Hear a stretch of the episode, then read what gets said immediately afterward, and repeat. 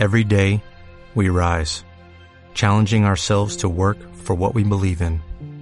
At U.S. Border Patrol, protecting our borders is more than a job, it's a calling. Agents answer the call, working together to keep our country and communities safe. If you're ready for a new mission, join U.S. Border Patrol and go beyond. Learn more at cbp.gov/careers.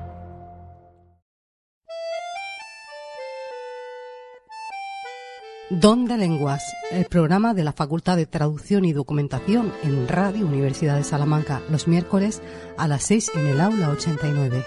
Don de Lenguas, un espacio realizado por profesores y alumnos de la Facultad de Traducción y Documentación de la Universidad de Salamanca.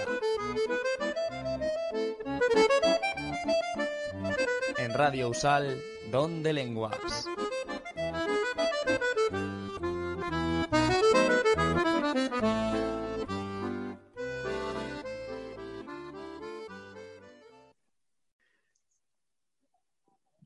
Bienvenidos una semana más a Don de Lenguas, el programa del Departamento de Traducción e Interpretación de la Universidad de Salamanca. Queremos agradecer, como siempre, a Llenas Viegas y a los técnicos de la Radio SAL que nos ceden este espacio. Yo soy Rosa Weber y conmigo está Martín Azcárate. Martín, ¿qué tal estamos? Hola Rosa, estoy encantado de estar un día más aquí en Donde Lenguas y además estoy muy contento porque hoy tenemos una invitada muy, muy, muy especial. Sí, la verdad que sí, porque es nuestra querida Noelia Rodríguez Otero. Hola Noelia, ¿qué tal estás? Hola Rosa, buenas tardes Martín, a ti también. Gracias por aceptar nuestra invitación. Em, para todos que no lo saben, eh, nuestra querida Noelia, que también estudia en la Facultad de Traducción, ha ganado últimamente el premio de traducción de Francisco Ayala en la modalidad de portugués. Y además nos ha preparado una pequeña introducción biográfica. A ver, os la leo. Noelia nació en jueves lluvioso hace varias decenas de abriles. Siempre fue una niña curiosa, ambiciosa y un poco indecisa. De pequeña soñaba con ser farmacéutica y librera, porque ya sabía ella que tanto sanan las medicinas como las palabras adecuadas. Al final no ha sido ni lo uno ni lo otro pero la disyuntiva entre ciencias y letras sigue presente. Como buena deportista estudió fisioterapia, pero en un Erasmus en Eslovenia acabó enamorándose de la rehabilitación neurológica. Aunque insiste en que es una profesión muy bonita, también reconoce que es la especialidad más dura y al cabo de unos años se dio cuenta de lo que lo que más le gustaba era traducirles las historias clínicas de pacientes extranjeros a sus compañeros de trabajo. Así que decidió tomarse unos meses sabáticos, echarse una mochila al hombro y vivir un mundo para así aclararse las ideas por el camino. Al volver, las dudas seguían esperándola, pero como aún no había deshecho el equipaje, decidió hacer una parada de cuatro años en Salamanca antes de volver a casa. Ahora que está a punto de terminar sus estudios de traducción e interpretación, se prepara para zambullirse en la traducción médico-sanitaria. No obstante, esto no significa que renuncie a la creatividad de la traducción literaria, al dinamismo de la traducción periodística, a la precisión de la traducción jurídica. ¿Acaso son incompatibles? Como veis, Noelia es claramente una persona curiosa, ambiciosa e indecisa. Tanto es así que dice que le ha costado más preparar esta pequeña presentación que la traducción con la que ganado el premio. Qué bonito, Noelia. Martín, cuéntanos un poco sobre el premio de traducción Francisco Ayala. Sí, pues mira, el premio de traducción Francisco Ayala que ha ganado nuestra invitada Noelia nació en el año 2005 por iniciativa de STU Traductores, entonces que era una empresa spin-off de la Facultad de Traducción e Interpretación de la Universidad de Granada. Este certamen, organizado por la Fundación Francisco Ayala y la Facultad de Traducción e Interpretación de esta misma Universidad de Granada, se dirige a estudiantes universitarios y a recién egresados y eh, bueno, su objetivo es potenciar los aspectos creativos en el ámbito de la traducción universitaria. Toma el nombre de Francisco Ayala, que fue, además de escritor, jurista, sociólogo, profesor y traductor de, de obras jurídicas y literarias del alemán, francés e italiano durante la década de los 30 y los 40. Eh, bueno, después de esta pequeña introducción sobre el contexto del premio y de, la figura que da nombre a este premio, Noelia, queremos preguntarte ya entrando en materia. Tú has ganado el 16 premio de traducción Francisco Ayala en la modalidad de portugués. ¿Cómo te enteraste al principio de, de este concurso y por qué decidiste presentarte?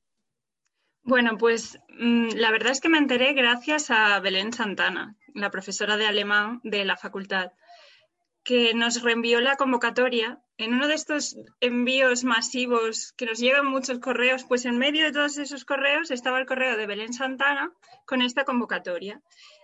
Porque además de, bueno, ella nos la presentó por el alemán, pero además eh, se ofrecían propuestas de traducción del inglés y del portugués no es muy frecuente encontrar premios de traducción con el portugués, que a mí es una lengua que me gusta mucho y que he estado estudiando hasta el año pasado. Entonces, claro, vi la oportunidad, le eché un ojo al texto, me llamó mucho la atención, es un texto de Mia Couto, que supongo que luego hablaremos un poco de él, y, me lancé. Qué guay. La verdad es que muy bien que lo hayas hecho, como te ha salido, pues enhorabuena eh, para tu valentía. Además, te queríamos preguntar qué son las características que tiene el texto que ya mencionaste y a qué tipo de problemas tuviste que hacer frente principalmente. Pues eran bastantes las dificultades. Eh, el texto que teníamos que traducir no era un fragmento, era un texto completo, era un cuento de unas dos, tres hojas, em, que se llamaba Zapatos de tacón alto, que es zapatos de tacón alto. Y está narrada mm, por un niño de, mm, bueno, no especifica la edad, pero es un niño de Mozambique. Y es un niño que nos habla de su día a día y de lo que cree que ocurre en la casa de al lado, porque él escucha unos tacones, de ahí el título, pero en esa casa solo vive un señor. Entonces quiere saber qué ocurre. Y hasta aquí puedo leer porque no quiero desvelaros el final, que es, una historia muy interesante y no quiero, no quiero destriparla. Eh, lo que sí quiero decir es que el cuento em, o sea, forma parte de una novela que se llama Historias soñadas, que es un juego de palabras que modifica la palabra historias, la cambia, se llama historias, y luego fusiona benditas, que es abençoadas, y soñadas, que es soñadas, abensoñadas. Es una novela de los, creo que es del 94, pero bueno, de los años 90, de un escritor muy prestigioso de la lengua portuguesa, que es Mia Couto, que ha ganado, entre otros premios, el premio Camões, que es como el Cervantes de Portugal, y que sin embargo no está traducida al castellano. Y uno de los principales problemas por los que no está traducida lo vemos en el título, que es ese juego que hace con la lengua portuguesa. No es que sea suyo, porque es algo característico del portugués de Mozambique. ¿Por qué? Porque, bueno, Mozambique fue una colonia portuguesa y cuando se independizó, lo único que tenían en común todos los pueblos que, convivían, digamos, en esa colonia era el portugués.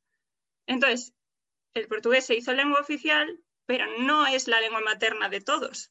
Por eso es una lengua muy viva y muy dinámica y Mia Couto, que en realidad es mozambiqueño, pero es hijo de portugués, es él, se aprovecha de esa característica, la hace suya en su obra, vemos muchísimos neologismos y la lleva a su máxima expresión en lo que él llama amalgama, que es coger dos palabras que comparten una sílaba en común y fusionarlas, como soñadas. En mi texto recuerdo uno en concreto que es, es muy transparente, es muy fácil de ver, y es que era un hombre barbundante. Era un hombre barbudo, y cuya barba era abundante, ¿no? Funciona esa fusión. Claro, aquí es muy fácil, porque en castellano tenemos barbudo, tenemos abundante, fusionamos esto y además tiene la misma sonoridad. Pero no siempre ocurre así, es difícil de interpretar, o sea, saber identificar cuáles eran las palabras originales, conseguir dos palabras que funcionen con ese mismo significado y que encima tengan esa sonoridad. Entonces, tenemos el juego de lenguaje como principal problema, desde mi punto de vista. Pero tenemos más características en este cuento y en la obra de, de Mia Couto en general. Em, el lirismo, por ejemplo, es em, una prosa lírica muy evocadora y para ser evocadora juega mucho con la ambigüedad, que es maravillosa, porque genera muchas sensaciones en el lector, pero los traductores no nos viene muy bien, porque tenemos que decidir cómo interpretar el texto, o tratar de, evocar todos esos significados en, la versión en castellano y eso es difícil. Y con ese lirismo va unido, bueno, ese lirismo va unido a lo que creo que todos hemos estudiado en la literatura latinoamericana, que es el realismo mágico. Esto también está presente en la, tradición literaria africana. Eh, y al final también está el choque cultural. Yo no conozco la realidad mozambiqueña, ¿no? Y además es de los años 90, o sea que es, otro momento temporal también. Y por último, creo que lo que me queda por decir característico es la oralidad. Obviamente es un cuento, o sea que procede de la tradición oral, y Mia Couto dice que él ha crecido en una cocina, escuchando las historias de la gente y que eso lo imprime en su forma de escribir, en la narración, porque al final es muy oral, y en los diálogos. Y los diálogos tienen su intríngulis, porque no es lo mismo eh, la forma en la que se comunica un padre y un hijo en Mozambique en los años 90, en portugués, con unas formas de respeto que a lo mejor aquí mm, serían muy extrañas, ¿no? Entonces, pues todas esas características hacen que sea un texto complejo y difícil, pero también que sea muy rico y que ahí resida su atractivo, ¿no?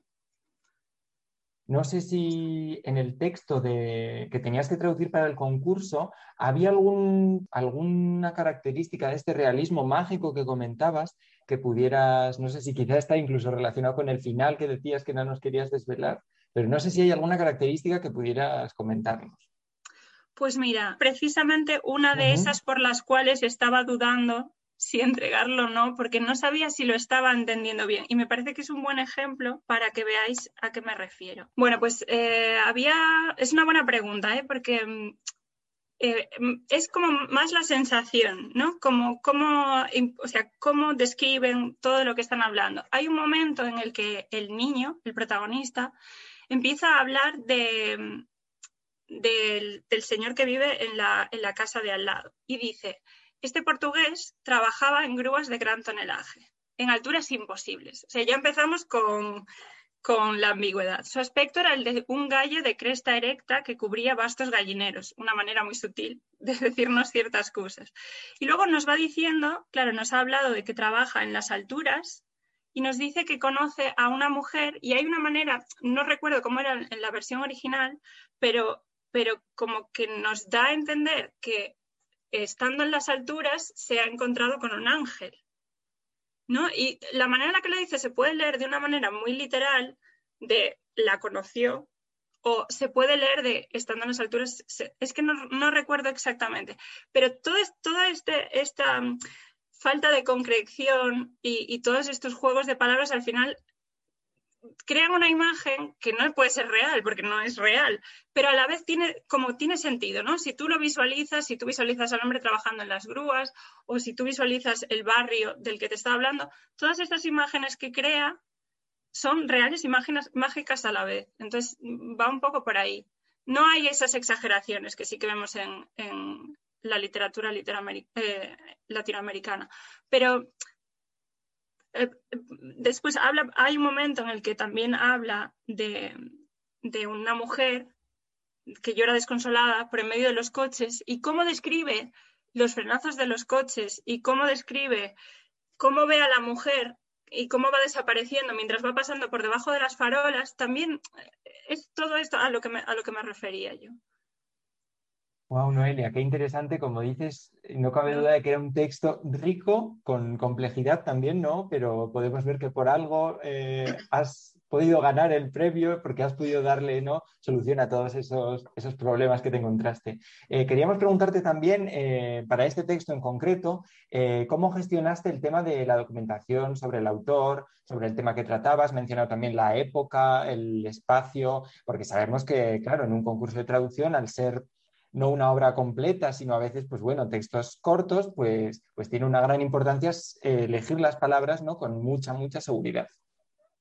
Sí, tienes mucha razón. Y en mi caso concreto, la documentación fue fundamental. Más que nada, porque aunque el concurso creo que se propone eh, en octubre y Belén creo que nos lo pasó ah, cerca de Navidades, yo estaba muy agobiada y decidí ponerme con, la traducción a escasos días de la entrega. Entonces no tenía tiempo para leerme toda la novela y por suerte, bueno, pues tenemos internet, todo está a un clic de distancia. Y en mi caso, sí, lo que dices, tuve que informarme pues, sobre la historia de Mozambique, mm, sobre la, digamos, el momento en, que ocurrían los hechos, sobre, digamos, la implicación de Mia Couto en la independencia, porque al final es hijo de portugueses, saber si estaba a favor, en contra, cómo participó, sobre su obra, sobre las características ¿no? del autor. Entonces, sí, sí, claro, en mi caso fue muy necesario. Y si puedo, os quería compartir un par de anécdotas em, de la documentación. Bueno, lo primero, siempre hacemos así una búsqueda que a lo mejor no es muy inteligente, ¿no? Miacouto traducción o Miacouto obras. Y lo primero que me aparece es un artículo del país que se llama cómo traducir a Mia Couto y no morir en el intento. Y entonces ahí mm, un choque de realidad, ¿no? Pues ese artículo en concreto habla de la traducción de una obra que se llama Terra Sonámbula, que es de las pocas obras de Mia Couto en la que no hay juego con el lenguaje. Entonces yo ya vi que íbamos a tener un problema con la traducción. Y el siguiente, mm, lo siguiente que vi fue una entrevista suya un fragmentito de vídeo de como un minuto, es un, quien, quien, entienda portugués es un, un, hombre muy interesante. O sea, yo os recomiendo escucharlo. Pero este fragmento en concreto se llamaba Un problema de traducción, el problema de la traducción. Y básicamente decía que estaba condenado a ser un escritor en lengua portuguesa porque sus obras traducidas no funcionaban bien. Entonces, bueno, rebajé bastante mis expectativas y me di cuenta de que eso que dicen de que la traducción es un poco conformarse, tiene sentido. En los dos sentidos, ¿eh? O sea, conformarse de adoptar la forma del otro, ¿no? Y de convertirse un poco en Mia Couto si fuese castellano parlante. Y conformarse en el sentido de, pues no lo puedo tener todo. Pues a lo mejor esa amalgama no la puedo reproducir con el mismo sentido, o a lo mejor las dos palabras no van a tener una sílaba en común, o pierdo aquí y gano aquí. Lo que es la traducción. Vaya, pero bueno, yo, yo intenté que el, el lector que no puede acceder a este texto porque está en portugués, que pudiera disfrutarlo igual que lo disfruté yo cuando lo leí en su primer momento. Ah, espérate, espérate, esperabas que quiero agradecer, que no me puedo, no puedo hacer esta entrevista sin agradecer el trabajo de una estudiante de la Universidad de Zagreb en Croacia, de románicas que hizo un análisis de los neologismos en las obras de Mia Couto y me abrió mucho los ojos sobre las posibles interpretaciones de algunos de los, de, las, de los neologismos que salían en mi texto. No siempre estaba de acuerdo, no siempre era posible esos significados que proponía verterlos al castellano, pero bueno, me fue muy útil y demuestra que es importante que haya investigación en traducción y que el traductor tiene que documentarse. Eso está claro. Qué divertido. Es también eh, que el primer texto que te sale dice no morirse en el intento de traducirle. Dice, madre mía, ¿en qué me he metido? ¿no? Pero vamos, lo has hecho, como vemos, súper bien. Y creo que es lo que dices, que es muy importante intentarlo igualmente. Y eso, hacer compromisos, pero puede salir muy bonito. Y, me parece impresionante que lo hayas hecho igualmente. Em, como ya hemos hablado un poco de los concursos, nosotros queríamos preguntarte mm, sobre tu opinión qué pueden hacer los aspirantes eh, a traducción a la hora de presentarse a un concurso. Em, como por ejemplo unos los del siguiente año que quieran presentarse al Francisco Alaya o cualquier otro concurso. Si tienes algún truco o consejo que les quieres dar. Bueno, yo tengo que decir que antes de mí vino mucha gente y a la, que más recuerdo es a Julia, a Julia Pozuelo, que ganó hace unos años el premio que convocaba la ONU. Y lo que ella pretendía transmitir básicamente era ¿por qué no? ¿Por qué no presentarse? Nunca sabes. Y es verdad, nunca sabes. En mi caso, em, eran dos razones. La principal es la de el reto porque una vez has leído el texto, a mí, claro, es que a mí ese texto me cautivó. Pero, pero es el reto, porque por mucho que nosotros estemos acostumbrados a trabajar, digamos, de manera autónoma en, en la facultad, siempre han contextualizado al autor o han contextualizado el tipo de traducción o han explicado previamente qué estrategias como que quieren que encontremos en el texto, pero aquí estás tú solo con el texto. no sabes quién es el jurado, no sabes qué es lo que van a buscar, no sabes, tienes que preguntarle tú al texto todo. De quién es, qué dice, cuáles son los problemas, cómo puedo resolverlos, todo lo haces tú solo.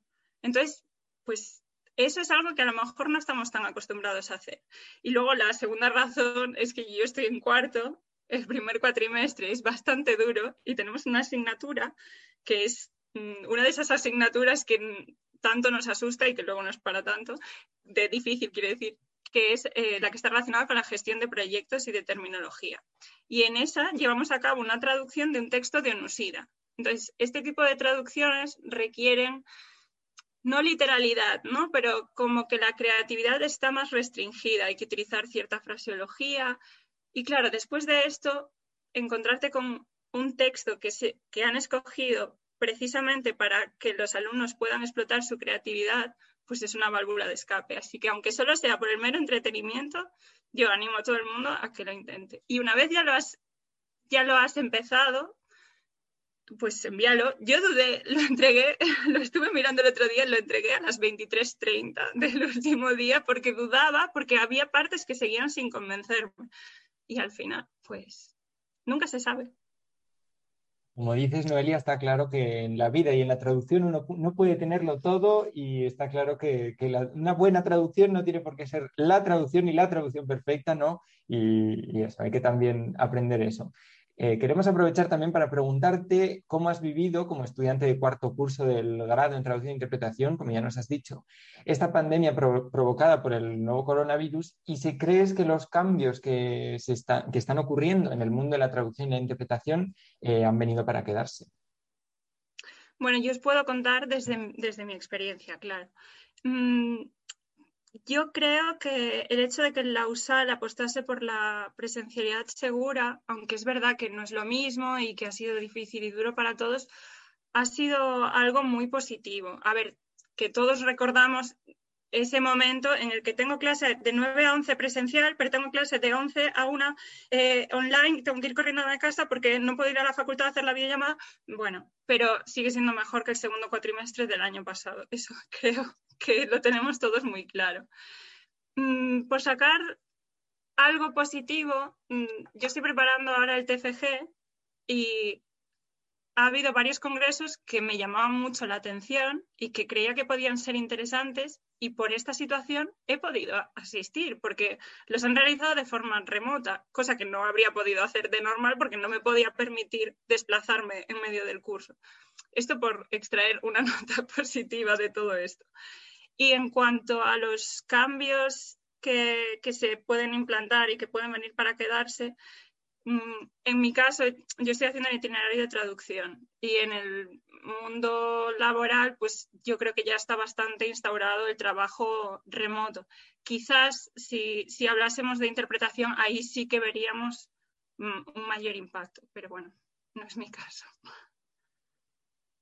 Sí, la, creo que la, eh, la presencialidad segura nos ha venido a todos temas había, eh, porque es como dices, es que no sería lo mismo y uno lo agradece, lo agradece mucho. Y puedo subrayar lo de las conferencias porque acabamos de hacer el STIAL y yo estoy en el medio del mi TFM y no he podido asistir, hubiera podido asistir a esta conferencia magnífica si no fuera por, por el coronavirus, así que ahí hay algo positivo. Bueno, hablando del futuro, nosotros te queremos preguntar, em, como eres un poco indecisa y has cambiado de vez en cuando, que de momento son tus planes para el futuro, si ya tienes alguna dirección que te gustaría o si estás ya todavía muy abierta. Bueno, es una buena pregunta. Em, yo creo que todos los finales dan mucho miedo pero porque es miedo a lo desconocido al final, ¿no? Venimos de cuatro años que sabemos exactamente lo que va a pasar justo después y ahora hay que tomar otra vez decisiones, eh, no sabemos qué va a pasar.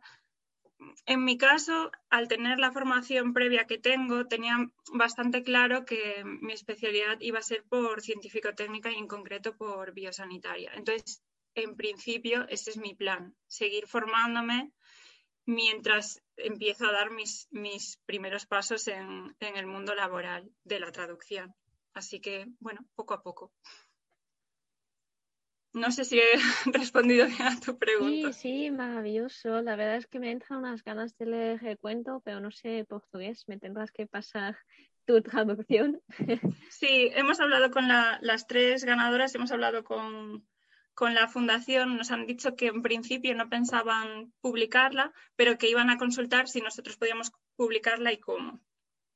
Si no, Rosa, vamos a tener que aprender portugués porque no sé a ti, pero a mí me está seduciendo mucho. Ya, ya lo veo como tú. Yo creo que no nos va a quedar otra. O le, publicamos a Noelia de alguna manera u otra las traducciones. Montamos una editorial. Sí, montamos la editorial Don de Lenguas y publicamos el texto de Noelia. Sí, por favor. Bueno, pues Noelia Rodríguez Otero, ha sido todo un gusto tenerte hoy con nosotros aquí en Don de Lenguas. Muchísimas gracias por aceptar nuestra invitación.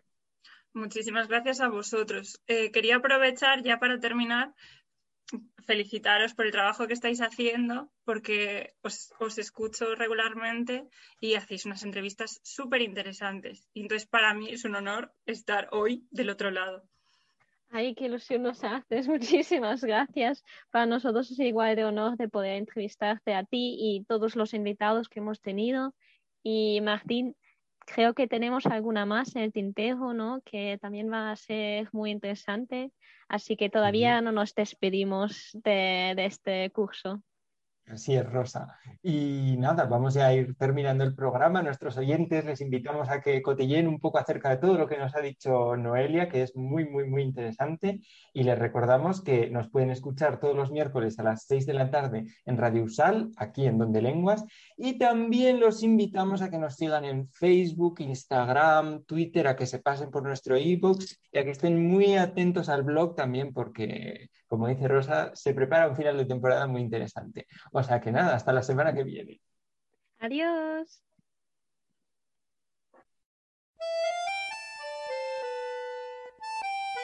Don de Lenguas, el programa de la Facultad de Traducción y Documentación en Radio Universidad de Salamanca, los miércoles a las 6 en el aula 89.